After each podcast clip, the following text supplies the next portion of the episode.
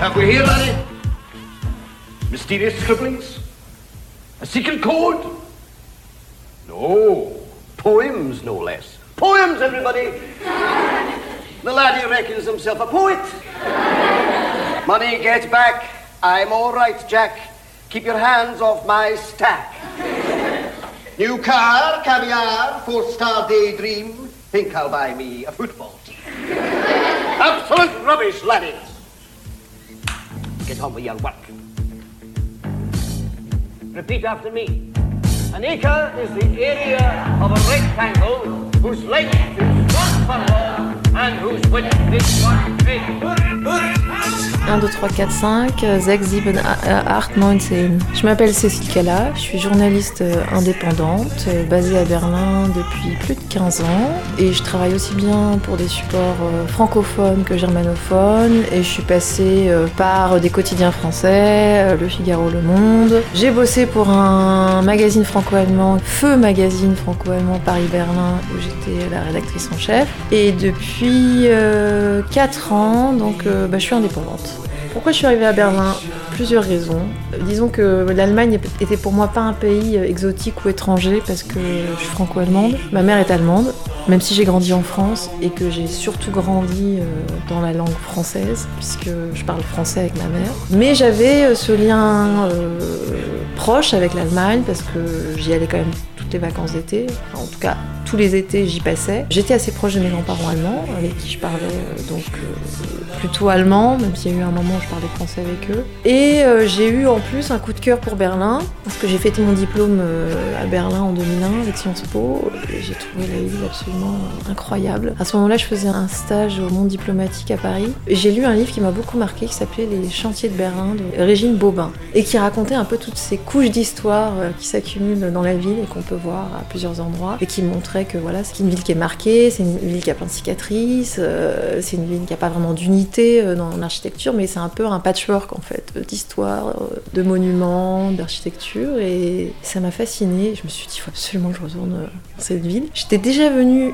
mais j'étais assez jeune, j'avais 14 ans, donc j'ai pas vraiment compris ce qui s'y passait en fait. Parfois même un peu effrayée parce que je me souviens par exemple d'avoir vu des skinheads à Alexanderplatz, donc c'était un peu flippant. J'avais ma correspondante qui habitait à l'est, donc à Hohenschönhausen, donc c'était un peu un drôle d'endroit aussi pour moi. Donc j'ai surtout ce souvenir de 92 d'être dans un endroit qui m'est très étranger et que je ne comprends pas bien. Et en 2001, j'ai beaucoup mieux compris parce que j'avais aussi plus d'armes et, j'avais lu plus de choses et j'avais fait des études d'histoire, donc forcément j'arrivais à mieux euh, saisir cet environnement. J'avais plus tellement de perspectives, euh, on va dire professionnelles euh, dans l'immédiat à Paris. J'étais pigiste à l'époque au Figaro, ils étaient en train de faire un peu un plan social et de virer pas mal de pigistes.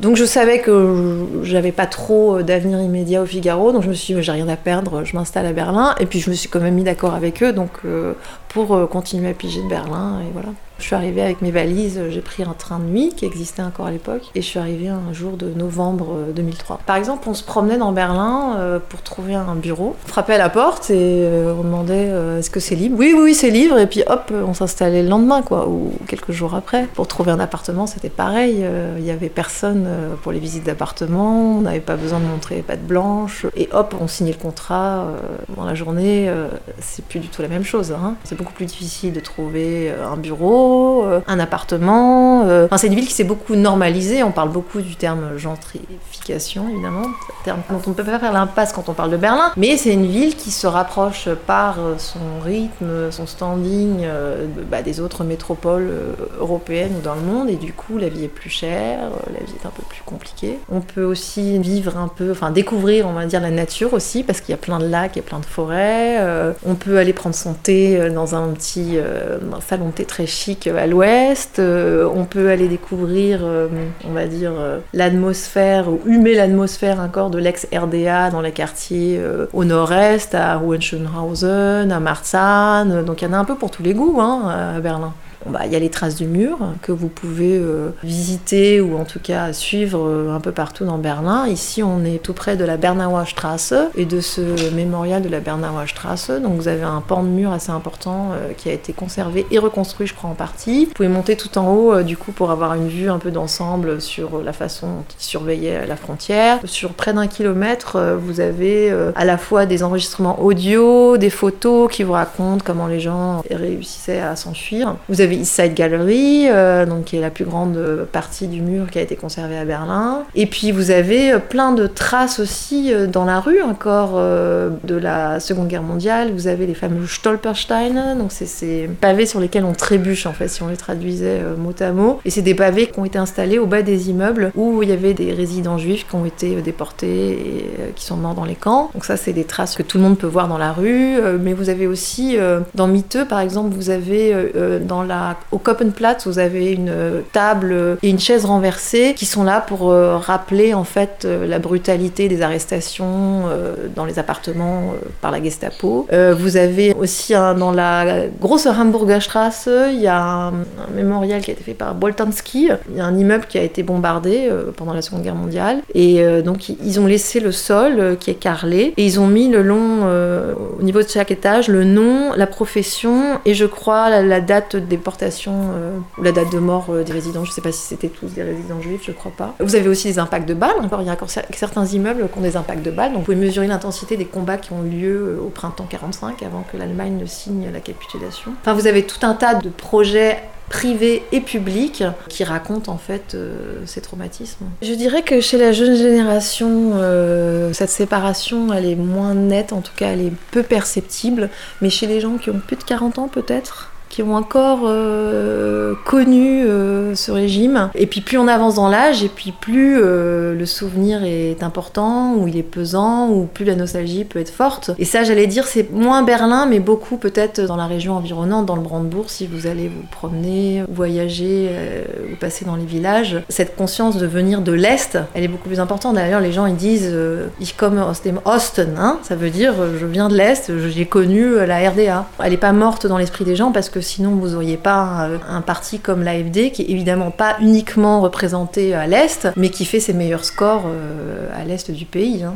Donc euh, non, c'est aussi un autre symptôme de ces traces et des restes qu'ont laissé la culture et l'esprit ou, ce régime dans les têtes. Dans l'esprit des jeunes Allemands ou des Berlinois, la France, elle peut passer pour être un peu ringarde et pour avoir loupé parfois certains trains de la modernité. Et pour être un pays qui, ouais, qui a du mal à être flexible et qui a du mal à vivre avec son temps aussi, et qui a toujours pas résolu un certain nombre de conflits, euh, que ce soit les guerres coloniales, euh, la vision aussi qu'ont les Français ou qu'une partie de la société française sur les réfugiés. On dit les migrants en France, qui est un terme qui est vraiment euh, assez péjoratif. Bah, c'est quelque chose que beaucoup d'Allemands euh, ne comprennent pas. Ici, en 2015, il y a eu une vague de générosité et de solidarité à l'égard des, réfugiés qui a été incroyable. Tout le monde, enfin tout le monde, disons que ça en devenait même une pression sociale euh, d'aider les réfugiés. C'est-à-dire que si on n'aidait pas les réfugiés, on était un peu un asocial. C'est des moments où quand même je me suis aperçue qu'il y avait vraiment des grandes...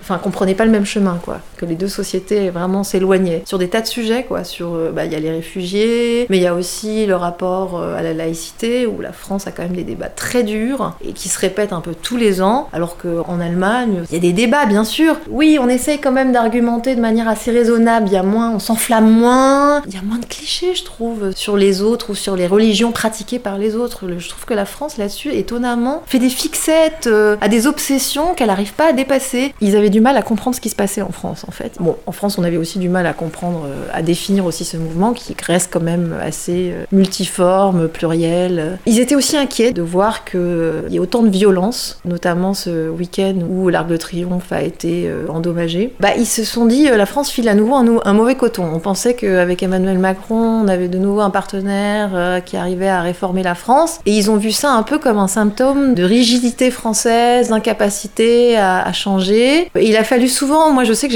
j'ai souvent essayé de leur expliquer parce qu'évidemment, il y a beaucoup de médias en France euh, les gilets jaunes, c'est des xénophobes, c'est l'extrême droite. Euh. et il y a eu beaucoup de caricatures de fait qui ont été euh, répétées du coup à l'étranger et aussi en Allemagne. Et moi j'ai toujours essayé de leur dire, mais non, c'est un mouvement qui est difficile à identifier. Il y a un peu tous les courants. Il y a aussi bien sûr des gens de l'extrême droite. Et il y a de la violence, non pas parce que les gens sont fondamentalement violents, mais parce qu'ils ont le sentiment qu'ils n'arrivent pas à s'exprimer. J'ai pas voulu légitimer non plus la violence, mais j'essaie de leur dire que c'est très compliqué à expliquer et à décrypter. Même moi, j'avais du mal. J'essayais de m'informer et de multiplier les sources d'informations, histoire d'avoir un peu une vue d'ensemble. Mais euh, ouais, je dirais, c'était la perplexité et l'inquiétude hein, qui définirait le mieux l'état d'esprit euh, des Allemands par rapport à ce mouvement. Mais par contre, il est clair que pour les Allemands, la gestion policière est un peu trop musclée, on va dire, en France, parce qu'ils utilisent des armes que la police allemande n'utilise pas et n'aurait pas le droit d'ailleurs d'utiliser, et que d'autres polices européennes n'utilisent pas. Je pense que pour beaucoup d'officiels allemands, il y a une violence en France, que ce soit au niveau de la population ou au niveau de l'État, qui choque donc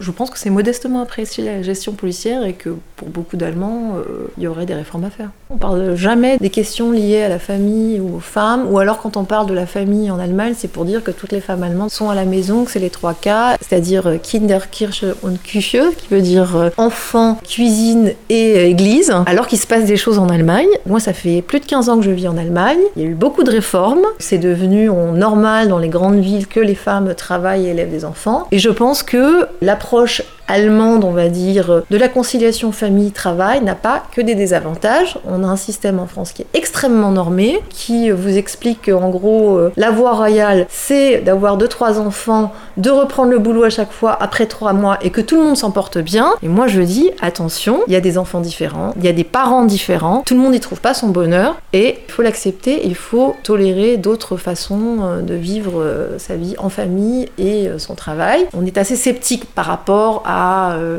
aux structures d'accueil pour les tout petits, on pense qu'un enfant est toujours mieux chez lui avec ses parents plutôt que dans une structure d'accueil, dans une crèche et tout ça. Bon, une fois qu'ils ont passé un an, beaucoup de femmes le font quand même maintenant. Peut-être que cette image que vous aviez de la femme qui s'assume, qui est très indépendante, c'est plutôt l'image de ces femmes qui ont renoncé à la maternité. Parce que l'Allemagne, c'est quand même assez flagrant en Allemagne, il y a énormément de femmes qui ont renoncé à la maternité. Mais à cause de toute cette époque, de toutes ces générations où, euh, il y avait quasiment pas de politique familiale, on va dire, favorable à une conciliation euh, travail-famille. C'est un salaire parental en fait qu'on a en Allemagne, qui est versé pendant 14 mois après la naissance des enfants. Une espèce d'indemnité chômage, hein, parce que c'est 65% il me semble du salaire net que vous touchez quand même 14 mois et que se partage le papa et la maman. Comme ça les arrange. Hein. Donc vous avez des pères, oui, qui prennent 6 mois par exemple de congé pour leurs enfants. Quand on pense aux jours qu'on a en France, euh, une sacrée différence. Hein.